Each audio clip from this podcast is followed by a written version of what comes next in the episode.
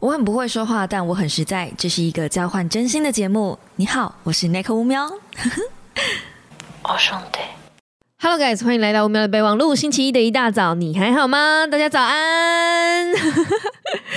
好的，这个星期呢，我必须先坦白从宽一下，就是呃，我可能没有太认真在看书这件事情上，就是不知道为什么你们会不会有那种神神的时候，刚大病初愈，然后我现在又一直狂咳嗽的状态下，我就觉得身体有点重重的，好像肩上有什么东西压着，是不是半夜不要讲这个比较好？感觉我已经好了，我明明觉得我已经好了，可是我的身体还是很疲惫，然后就肩膀还是很重，然后做什么事情都觉得缓缓慢慢的这样，所以我这个礼拜只看了三本书，没有没有都看完，就是听起来三本书很夸张，但是我看完了两本，然后有一本就是还正在 going on 这样子，但其实这进度对我来说是很慢的啦。这个礼拜呢，我分享一本我会写。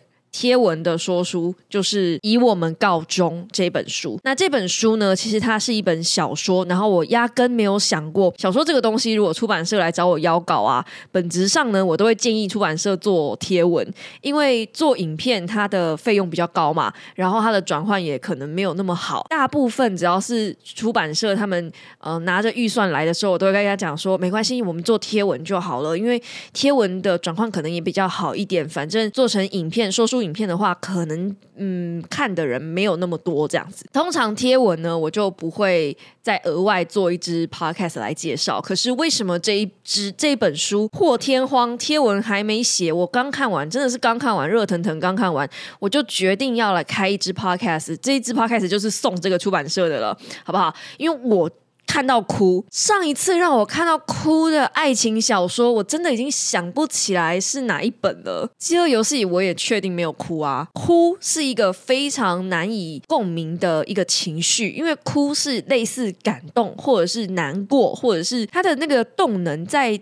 呃，情绪共鸣上是要比较高的一个能量。这个讲到情绪动能呢，就是讲到我们艺术层面上面的东西了啊。因为以前我们在学艺术的时候，当代艺术的时候，都在讲说什么样的艺术品是好的艺术品呢？以及艺术品要怎么样达到跟观众的共鸣程度呢？那有一个时期就是会以惊吓观众为主嘛。惊吓是最浅层、最容易达到的情绪。我如果要吓你，或是鬼屋有没有那种恐？恐惧啦、惊吓啦、恐慌啦，比较负面的情绪，通常是比较容易让人感到有感的，就是你会记忆深刻，你会很快就抓住那个情绪，然后就会有对这个东西有产生感觉的。通常越好的情绪，就是越正面、越越往感动那块去的情绪是越难做到的。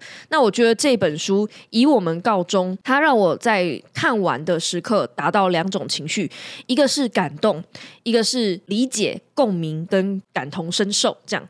所以我觉得。呃，以一本小说，尤其是我这么不喜欢看爱情小说的人，我早就觉得爱情已死，好不好？你问你问十个进入婚姻的人，会有十一个告诉你说婚姻就是爱情的坟墓。你还让我看爱情小说，所以那时候我觉得出版社就是编辑大大真的很勇敢，就是能 能给我看爱情小说的编辑都是勇者来着。好，那反正这位勇者编辑呢，就是推荐了这本书，然后告诉我说，就是希望我写贴文。那我也可以告诉大家说，这一本爱情小说不是那种一般的爱情小说。一般我们认知的爱情小说是什么呢？提到爱情小说，如果你脑海里面串出“琼瑶”两个字的话，你一定是跟我一样是三十几岁的孩子。那如果你呃脑海里面串出是那个藤井树的话，那大概是二十几岁的小孩。那如果你的脑海里面串出那种言情小说，薄薄一本有没有？那可能就是十几岁的小孩，就是对。爱情小说对每一个年龄层来说，爱情的模样是不太一样的。每一个年纪追求的感情是不一样的。那在我们这个年纪，就是我阿姨这个年纪，三开头这个年纪呢，我我们追求的爱情已经不单纯只是执子之手与之偕老。我们要追求的应该是这个东西，而不是单纯就是蹭啊、哈斯哈斯啊，然后就是压在琉璃台上啊，然后把你转过来啊，太低调了，对不对？好，反正但这里面有 OK 好，我以前看过爱情。小说，嗯，最有名的一本应该就是葛雷了。葛雷的《五十道阴影》，还有《暮光之城》，我觉得这两这两大戏应该就是应该无人不知、无人不晓的爱情小说了吧？但是对我而言，那样的爱情都太太太。表面吗？太平淡吗？跟吸血鬼谈恋爱还能很平淡吗？对 但是就就我不知道，我觉得一直没有给我那种那种深刻的感觉，就是有一个点我也说不上来，就是骚不到痒处。但是以我们告中有骚到痒处，那我也是透过这本书才知道为什么我不是很喜欢看爱情小说，是因为大部分的爱情小说里面，他在讲的爱情其实就是很表面的“我爱你，你爱我”，然后我们就结束了。故事通常都停在他们两个人最后在一起，然后。幸福快乐的走下去，但是我们都知道，爱情不是长那个样子，爱情不是在。你跟他告白之后就结束，爱情是在你跟他告白之后才开始。OK，所有的磨合啊，或者是接着下来的这个交往啊，然后你们可能如果万一假设不幸要谈结婚的话，就是可能还有两个家庭的问题啊什么的，那中间的很复杂。所以你跟我说谈恋爱很简单的话，那真的是头壳坏掉。谈恋爱真的一点都不简单。以我们告中，其实不单纯只是一本爱情小说，如果它只是很单纯的一本爱情小说，在讲恋爱中间的迂回故事的话，我会觉得，嗯，好像也没达到我的点。厉害就厉害在，它不只是单纯在讲爱情小说，它是爱情小说的皮，社会案件的骨，它背后里面有一些一个很大的大灾问。那这个大灾问，我只要一讲出来呢，很可能。就会有一点暴雷的嫌疑了，但这个暴雷应该不会影响到这本书最后的，就是整体的观看啦。所以我要先给大家一点心理准备。哎，对，没错，那口又要暴雷了啊！要是不是又要逃跑了呢？以我们告中，其实他是在有一点点要聊这个家暴这件事情的骨干。通常我们聊家暴啊，家暴这个东西啊，我们都会讲说那些女生就很傻，跟你在一起的这个伴侣就已经揍你了。他已经揍你了，你为什么不离开呢？这不是一个很简单的事情吗？他打我，他对我不好，所以我就叫他 get the fuck off。为什么这些人做不到？为什么这些人都会像溜溜球一样永无止境的去包容这个对象，去包容这个这个施暴的人？以我们告终呢，其实女主角是从小就一直看着她的爸爸。去欺负他的妈妈，这个中间就是他妈妈有有讲一句话，就是我我感印象非常深刻，我还把它贴起来。妈妈跟女儿讲说，我们都有自己的底线，那是我们愿意容忍的限度，一旦超过就会崩溃。我跟你爸结婚的时候，我很清楚自己的底线在哪里，可是慢慢的，随着每一次的事件发生，我的底线被一点一点推远。你爸第一次打我的时候，他马上就道歉了。他对我发誓，再也不会发生同样的事情。第二次打我的时候，他的歉意比前一次更深。第三次，他不只是动手打我，而是揍我。每一次，我都重新接纳了他。到第四次，他只是甩我一巴掌。我被甩巴掌的时候，松了一口气。记得我当时心里想，至少这次他没揍我，情况没那么糟。然后他就说。每一次发生事情的时候，都会逐步侵蚀你的底线。每一次你选择留下，下一次你就会更难离开。到最后，你会完全忘记自己的底线，因为你会开始想：我都已经撑五年了，再撑五年又如何？然后我就觉得，这就是每一个在婚姻里面遇到问题。或是在关系里面遇到问题的人在想的事情，无论今天这件事情是不是家暴，忍的那个人都会告诉自己说：“我已经撑了几年了，我能不能再忍一下？我如果不再继续忍下去，我前面那几年不就浪费了吗？”类似沉默成本这件事情，我看了这个东西之后，就是我嗯感同身受吧。可能因为我也在婚姻关系里面，然后我也看着我妈妈一路忍着我爸爸这样子过来。当然，我爸是没有家暴。好，我爸有没有家暴我妈这件事情，我们要打一个框架，就是对，但是我爸确实是。不是一个什么好东西，但他他确实是，我觉得他有种精神上的虐待啦，对，但也是在那样子过来人里面。然后每次呢，我只要看到这样的状况的时候，我觉得大家很奇怪，大家都会第一个直觉反应就是先去骂那个受害人，说你为什么不离开？你为什么不选择离开就好？你为什么不走开就好？你不要再给他机会，让他再这样对你，不就好了吗？以我们告终这本书，就是用受害者的角度告诉你为什么。他们离不开。后面里面他有讲一句话，我觉得也说的很棒。没有谁是坏人，我们都只是有时候会做坏事的人。这是男主角讲的一句话。那这里面不止一个男主角啦，所以我相信我这句话并不算暴雷。这是这句话，这一句话也是这整本书的核心。没有谁是坏人，我们只是有时候会做坏事的人。有的时候他们就是个蛮正常的人，只是他们偶尔会做做坏事。那这样子你能不能包容呢？就像有些人可能会有毒瘾，那你因为他的毒瘾，你就不爱他了吗？就是你能不能够包容这个人的一些缺点，然后跟他在一起？如果可以，那这是不是就叫做爱情？那最后，呃，以我们告终，女主角当然是有给出一个这这五个字的答案啦，交代这这个这个轮回，跟他最后有做出了一些决定。然后我觉得她的决定跟她最后的一些想法很感动我，我也觉得就是有被她鼓舞到这样子。虽然我自己本身是没有就是家暴这个方面的疑虑，但是如果我今天我身边有一个朋友，如果假设他是有这方面的问题的话，我可能会拿这本书给他看，然后我会希望他看完，然后好好的想一想。你们要知道，通常在婚姻里面或是在一段关系里面走不出来的那个人，那个被害者，一定是很爱着对方的人。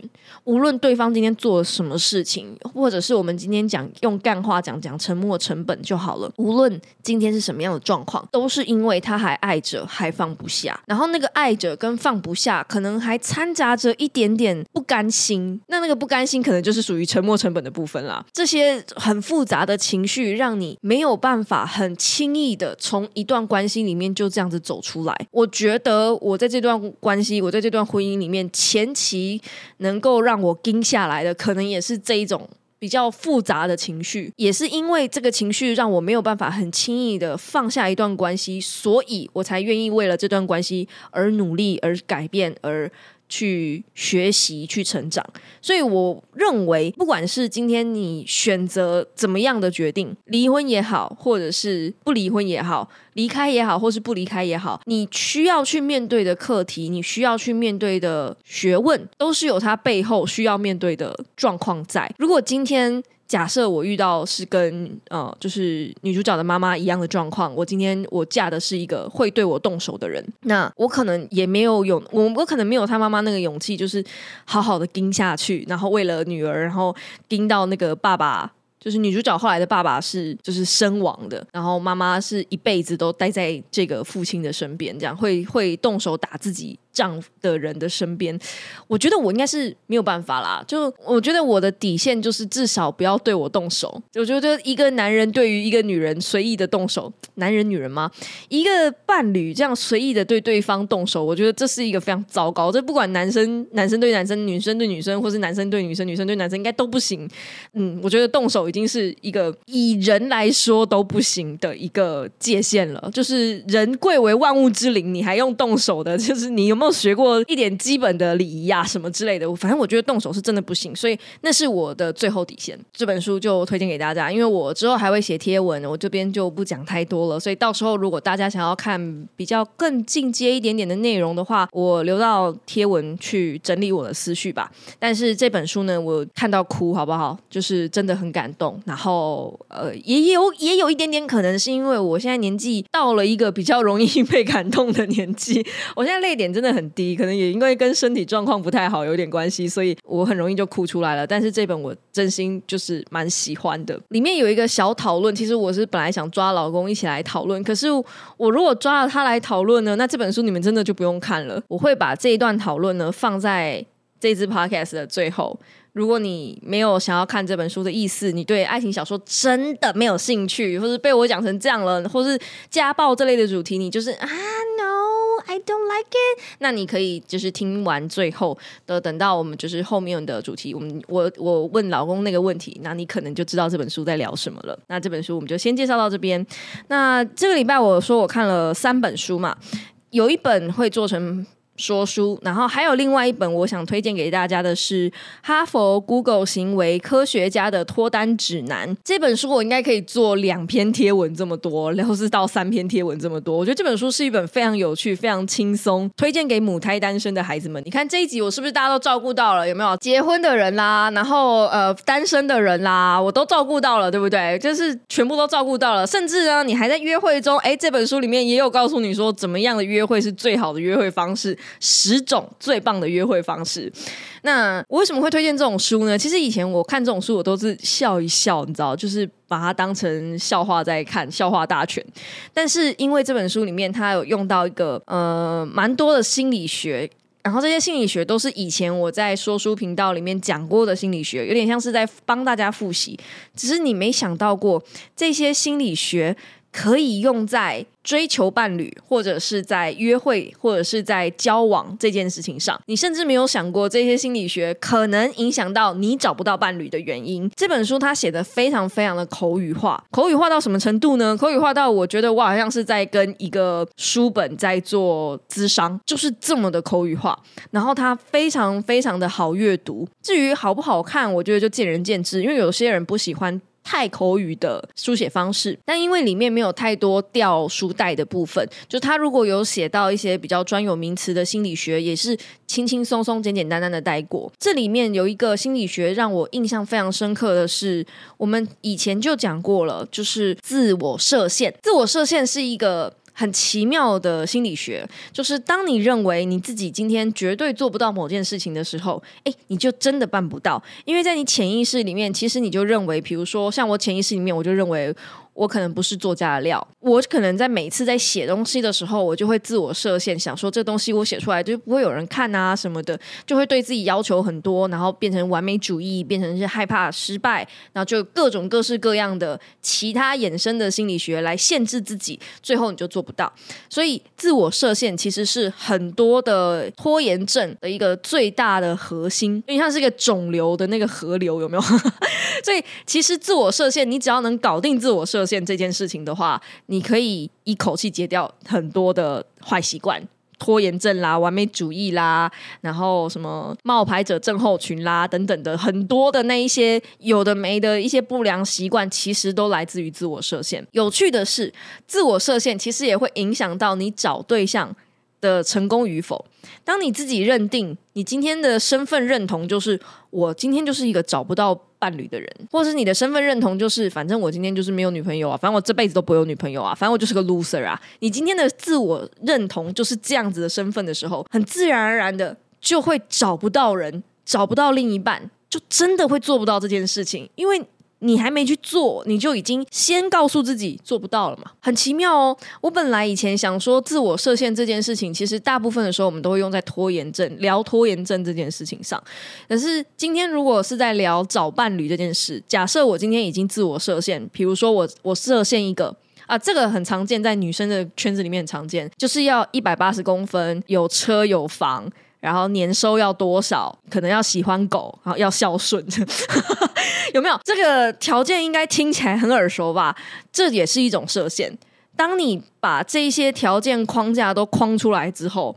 你会认为我就是只要找那样的男生，或是我就是只要找那样的女生，不在那样条件底下的女生或是男生我都不看，因为那些东西我就不喜欢，他们就不吻合我的条件。那也许你就错过了一个跟你很 match，但是不是那样条件的人，他就失去了一些机会。呃，我觉得这本书很有趣，是因为他把一些平常用的心理学也把它用在追求伴侣上。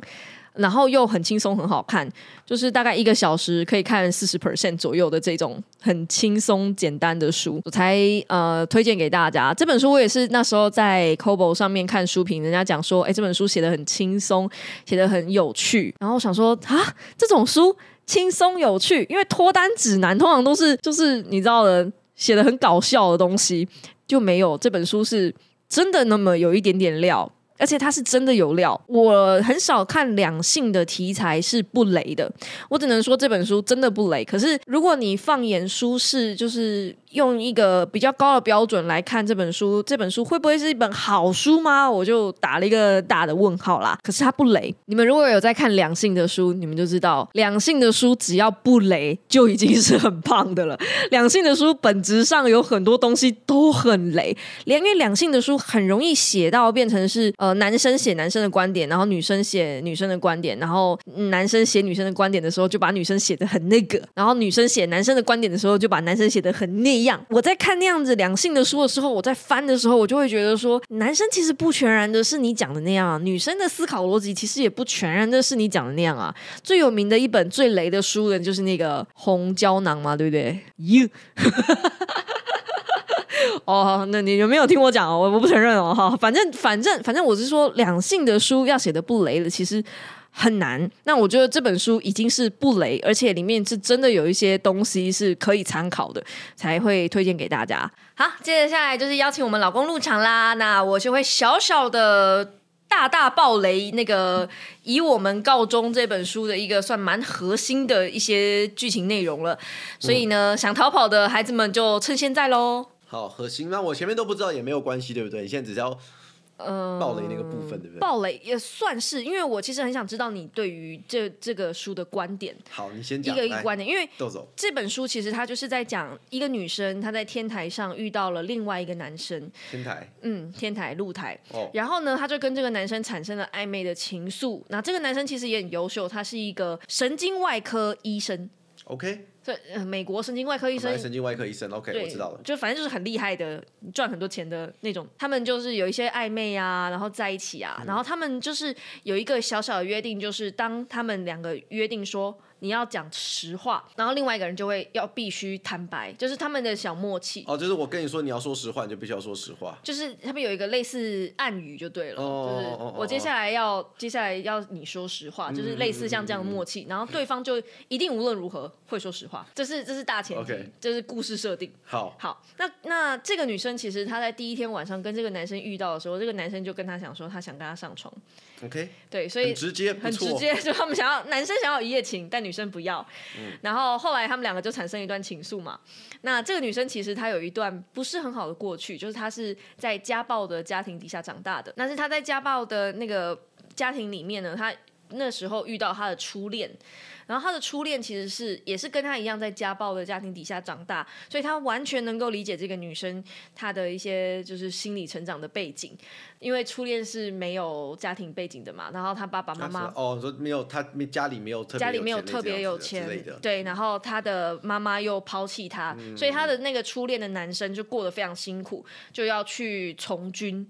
就是十八岁吧，就是满满年岁就去从军，因为他没有人养他，等于是希望国家养他。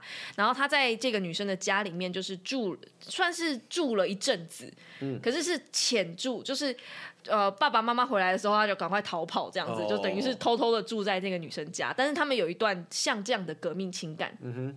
然后这个女生都写在日记里面，把所有的一切的感情，对这个男生的感情，甚至第一次都给了他什么之类的，全部都写在这个日记里面。然后过了很久，那时候那女生才十六岁。OK，然后过了很久，她二十五岁的时候遇到了刚刚那个神经，对对对，这个神经外科医生。然后这个神经外科医生呢，在他们结婚的第一天晚上。阿明结婚了，呃，就是就是在一起嘛，然后轰轰烈烈嘛，呃，结婚的第一天晚上，就结婚了，结婚了，OK，结婚了。他买那个男生外科医生买了一栋公寓，邀请女生搬进去，然后帮这女生搬东西。然后在这个结婚的第一天晚上，他看到了这个女生的日记，嗯，因为他帮他搬东西嘛，然后其中有一些他的日记，他帮他搬日记。那个女生还留着那个呃初恋男友送她的磁铁，那个磁铁是对他来说算是一个蛮有纪念价值的东西。然后这个男生呢，这个外科，这个男生哦，外科医生，这个外科医生，这个老公就吃醋，然后就暴打他，哎，不算暴打他，反正凶了吧？就是暴打他，就是突然间就把他压在那个琉璃台上，然后半类似强迫他做，然后呃，还把他的头就是撞破流血这样子，痛。对，反正就是做一些不太不太好的事情，只是因为他怀疑他的老婆还在爱着。他的初恋男友，可是问题是，这个老婆呢？这个二十五岁的女我们的女主角呢？从十六岁到二十五岁这之间，只看过一次这个初恋男友，而且还是不经意的，因为发现了一间新开的餐厅，然后那个餐厅是那个男朋友那个那个初恋男友开的，就这样。然后这个老公就怀疑说，这个老婆跟他有染，然后或者是有外遇，或者是有未了的情愫，然后就爆就就就就失控啦，就等于是不小心失手。然后呢，事情结束之后，当然这个女主角吓到了嘛，那老公当然是道歉嘛。嗯，对。那如果是你，你会生气吗？你说我是谁？如果你是那个老公，不是因为我觉得这个故事哈，我知道，因为他他居然以他的发展就发展就这样了。嗯，但是我想讲的是，女主角什么时候什么时候认识这个男的？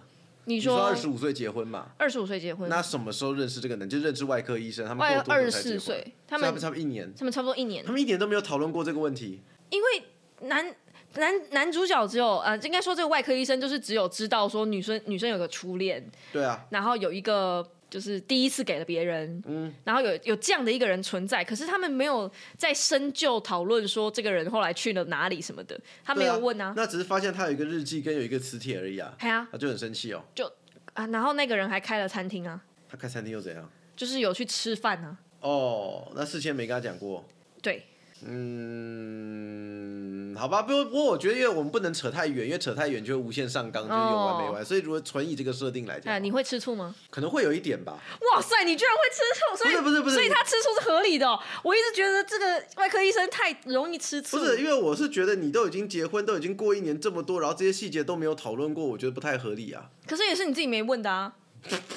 不是、我平常在 哇，我平常这叫怼你的时候，你不是这样回的耶。不是，可是确实是那医生没有问对啊，。所以我知道，我知道，所以我的意思说，我说这个这个设定就是它比较粗暴一点，就是有一点，有一点，就是有一点，就是正常情况下应该会有交流吧。哦，因为他们在结婚之前，就是发生这件事情之前，其实那个外科医生有动手打过那个女生一次，可是那个比较像是意外，就是因为他是外科医生如果我嘛，敲到你那样子哦、对对，类似就是像这样。哦那我就不算啊。可是可是可是他是很认真的推了那个女生一哦，一把，就是哦刻意的。就是不是那个那个我是场景失手那样是那个场景是那样子，就是那个外科医生要去拿那个炖菜，就是烤的那种炖菜，然后他没有戴手套，手去烫到。他是外科医生，手很重要。然后他烫到的那一瞬间，那个女生在笑，那女生可能就喝酒嘛，然后就是在笑说：“他你怎么那么笨啊？怎么怎么没有戴那个隔热手套就在笑？”然后那个外科医生就这样动手就这样推他，说：“你居然在笑我这样。对好吧，我觉得这个这个生气点好像有一点道理啦。”哦，但是呢，但是是不是该出手又是另外一回事了啦。对，所以所以让我们回到刚刚那个讨论点，就是你你认为这样是会生气的，所以你认为应该是说吃醋，你不要讲生气呃吧？吃醋啦，对，吃醋吃醋是生就是气的一会有一点反应的意思，就是会有反应的意思。哦。就是你现在你现在应该是比较比较把状况简化，对不对？哎我把状况化成一种就是无所谓，就就带过去了，就笑一笑就带过去了，就知道这样带过去。呃，我会不会无所谓带过去哦？我应该因为我，觉得一定会有无所谓吧，我觉得一定会有所谓吧。你会有所谓吧？对啊，就会有所谓吧。可是那是你应该说你的无自己不问的。所谓是无所谓多无所谓不。是，可是如果你是一个有所谓的人，那不是应该交往前或是交往中你就应该要问了吗？对，所以我的意思说，这个这个这个设定就会比较难。就是如果我真的有所谓，我事前应该就会讨论换。所以我刚才讲说，我们要基于他的设定去发展。对啊，因为我觉得其实我我我的个性我是认为如果你以我直接的个性套下去，嗯这个当下的状况，嗯嗯嗯我就会有所谓。哦，你会有所谓但。是我就像我刚刚讲的一样，如果我是个有所谓的人，我觉得之前就应该讨论过了。不是啊，那你怎么可以擅自看我的日记？啊、你没这这部分你没提啊？我以为是他给他看的。没有没有没有，他是自己看的，他哦他帮他搬，他帮他搬东西嘛，所以他就帮他搬日记，嘛，可能然后他就顺便把他的日记全看了，好吧，那这个确实是男生有点不对了。对不对？是不是？这一趴我觉得是男生不对了，那所以你刚没提到说哦哦哦，我看日刚没有记这一趴，，因为我嗯刚刚有讲说就是日记，就是他就顺便帮他看日记，他就放在那边就随便你翻了。不可能吧？是日记哎，所以我没有写日记的习惯。哦，哦哟，那我也不会翻你的那个书啊。呃，是是啦，因为我觉得这个蛮 basic，的就是就算是情，啊就算是伴侣，有一些对啊对啊隐私，我觉得是不应该。啊，那如果是这样子，就是你如果生气的话，你应该也会先不会生气吧？我会问你说怎么样啊？你应该会先找我聊吧，你应该不会说随便出手吧？不会啊。对啊，我一看问你说这怎么回事啊？那如果刚好好死不死，好巧不巧，又在手机里面发现那个初恋男友的电话，这样子呢？就是你又发现你的，就比如说，比如说他那个手机里面，他的那个手机壳跟那个手机中间有一有一张就是电话，是那个男生的电话那，不行吧？这样就生气了。我不要，我我们不要直接跳生气。你人人不一定是只有生气跟不生气两个阶段，但我觉得这就不太 OK 啊。这就不太 OK。但但那你会有什么反应？我比较想知道你会有什么反应，因为他那个当下是全部叠在一起的，就是日对啊，哦，他先他手机里面还放一个手手机电话哦，就是他，因因为那个他的初恋担心说他的老公会动手打他。他干他初恋屁事啊！因为他的初恋那时候看到他的就是女主角的时候，那女主角眼角是有伤的，然后她看到那个女主角眼角有伤，男主男那个男生就是她老公手上又包着包起来，所以她那时候马上就联想到是不是被家暴，因为他们有同样背景嘛，所以那时候她就把她的电话给那个女生，就说你如果有需要你就打给我。拜托不要，他这个就是造成人家人家失和的原因，好吗？请不要自以为可以帮忙，他的他的帮忙就是问题的源头。不过后来他确实是有帮上忙啦，因为后来确实是女生被等于有点像是半被强暴，然后又被揍。但是这个源头严格讲是他，呃，对，女主角有讲到这一点。是啊，所以啊，嗯那我觉得如果如果我们先回刚刚那个问题我觉得如果你放一个电话，我觉得不 OK 啊，放个电话在这边不 OK？不 OK 啊，啊，如果不 OK，满分是十分，那个放个电话应该有七到八了吧，哇，这么严重，蛮严重的吧？你为什么要放个电话在里面？就求救讯号啊！你可以输在手机里面，为什么要放个电话在这边？就是因为那女生忘了，那女生智商是不是也有一点？不是，她是真的忘记，因为她根本没有把这件事情放心上。那她应该要把这件事放进然后，然后她的手机就被那男就被她老公弄。她如果知道她老公是这样的人，她应该要把这件事情放心上。我有趣的就是，她老公其实一直都不是这样的人，她老公是突然间变这样。这是剧情需要还是怎样？所以，所以我就说嘛，她老公到底是个原本就很会吃醋的人呢，还是突然吃醋呢？她老公只吃这个初恋男友的醋，就是扯到这个男生的话，她老公会变得很极端跟暴躁。对，有一点，因为他会很担心说这个女生会因为这个初恋男友离开他，然后他又发现说这个初恋男友原本应该是就是找不到这个人在哪里的，对对对对但是突然间出现在他们生活周遭，所以他就变得很呃，确实啊，焦躁不安确实啊，我可以理，就是不是说可以理解，我就是可以知道，确实会有这样反应，很正常吧？哦。可是这样子的反应，然后到最后变成强暴啊，对啊，那我觉得那是另外一回事。我现在只讲反应，不止，我现在只讲感受，哦不讲做出来的行为。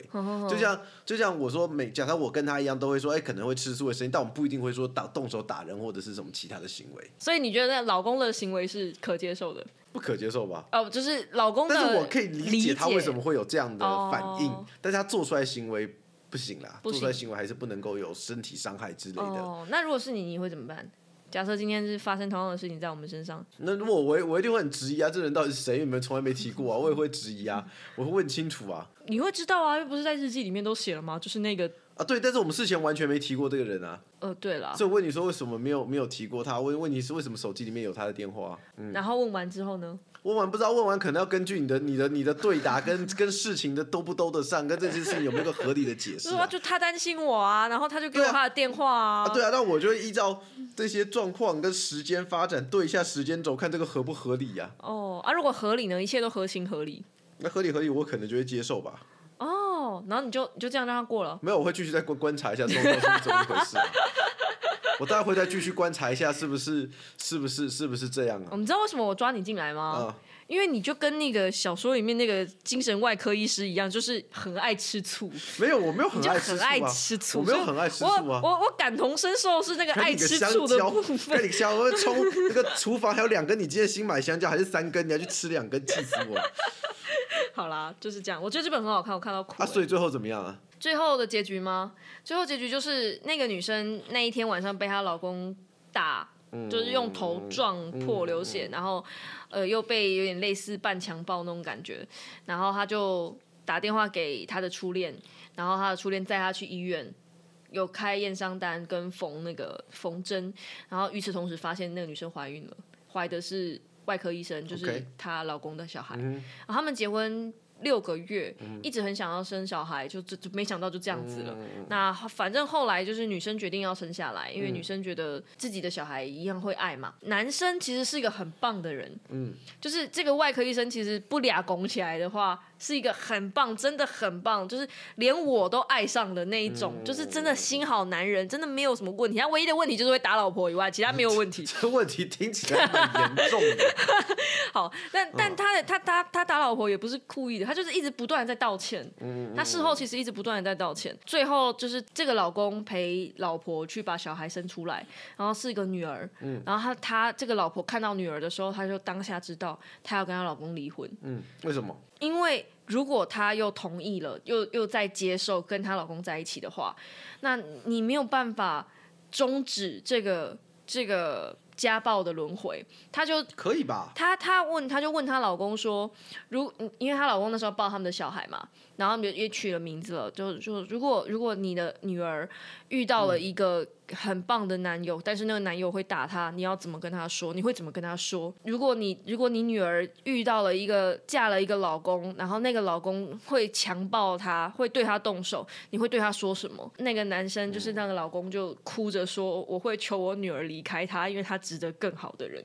那这是不是就是已经把答案讲出来了？嗯，对，就其实其实女主角一直也放不下她老公，她也很爱她老公，嗯。但是就是因为她知道不可以再持续回到她老公身边，那是给她一而再再而三让她对她有动手的机会，而且甚至里面书上也一直不断的在写说，如果今天这个外科医生真的真的爱女主角的话，他不会求她回来，就是他不会。希望她回到他自己身边，嗯。因为他自己知道他自己没有办法控制住他的那个，就是所以所以感感觉上这个老公还是有家庭暴力，而且不只是因为这个原因，就是还会因为别的原因触发吗。他的，因为他这本书他总共动手打这个女生三次，嗯嗯，然后每次都是因为不一样的原因。哦，对啊，对啊。但是最大最大的原因是因为那个就是吃醋啦，其他两次是就是一次但是你说有一次是那个烫到手，烫到手就笑他，然后就就就那个嘛，然后还有一次是那个女生他们在吵架，然后男生出去，就女生跑出去要抓住那个男嗯生要。要拉他回来继续讲，可是他们在楼梯上，然后那男生就动手推他，他就从楼梯上摔下去。嗯，对。对，然后好吧，那确实啊，暴暴力不行啊，暴力我觉得真的不行。嗯，所以那女生后来选择的是离开她老公，可是她还是爱他，只是她就觉得说她不能给她女儿一个一个很糟糕的榜样，她就觉得她就就是这本书的书名啊，以我们告终，就是我们指的是女主角跟她女儿。就是到此为止，我们要终止这个家暴的循环。我不要做一个坏榜样，就是像我妈妈一样，好像我我永无止境都一直在被你爸爸打，我也无所谓，这样就是不行，就要停在这里。然后最后这个女主角也是跟初恋在一起，因为初恋是那个男生真的懂那个女生，然后真的不会伤害她，也真的无条件的去帮助她。我觉得这本书超好看，看到哭哎、嘿，嗯，里面有一些金句啦，我觉得还不错。好啦，就在这边推荐给大家，希望大家会喜欢。然后这个星期我们两个人的嗓音都还没好可，怜呢。我们到底什么时候才会好呢？不知道，我干奶。对，但是我们会尽量休息啦，反正就是会呃尽快以一个比较好的姿态回来跟大家 say hi，这样。错那我们就下一个星期一同一时间五秒的备忘录再见喽，大家早安，拜拜，拜拜拜拜。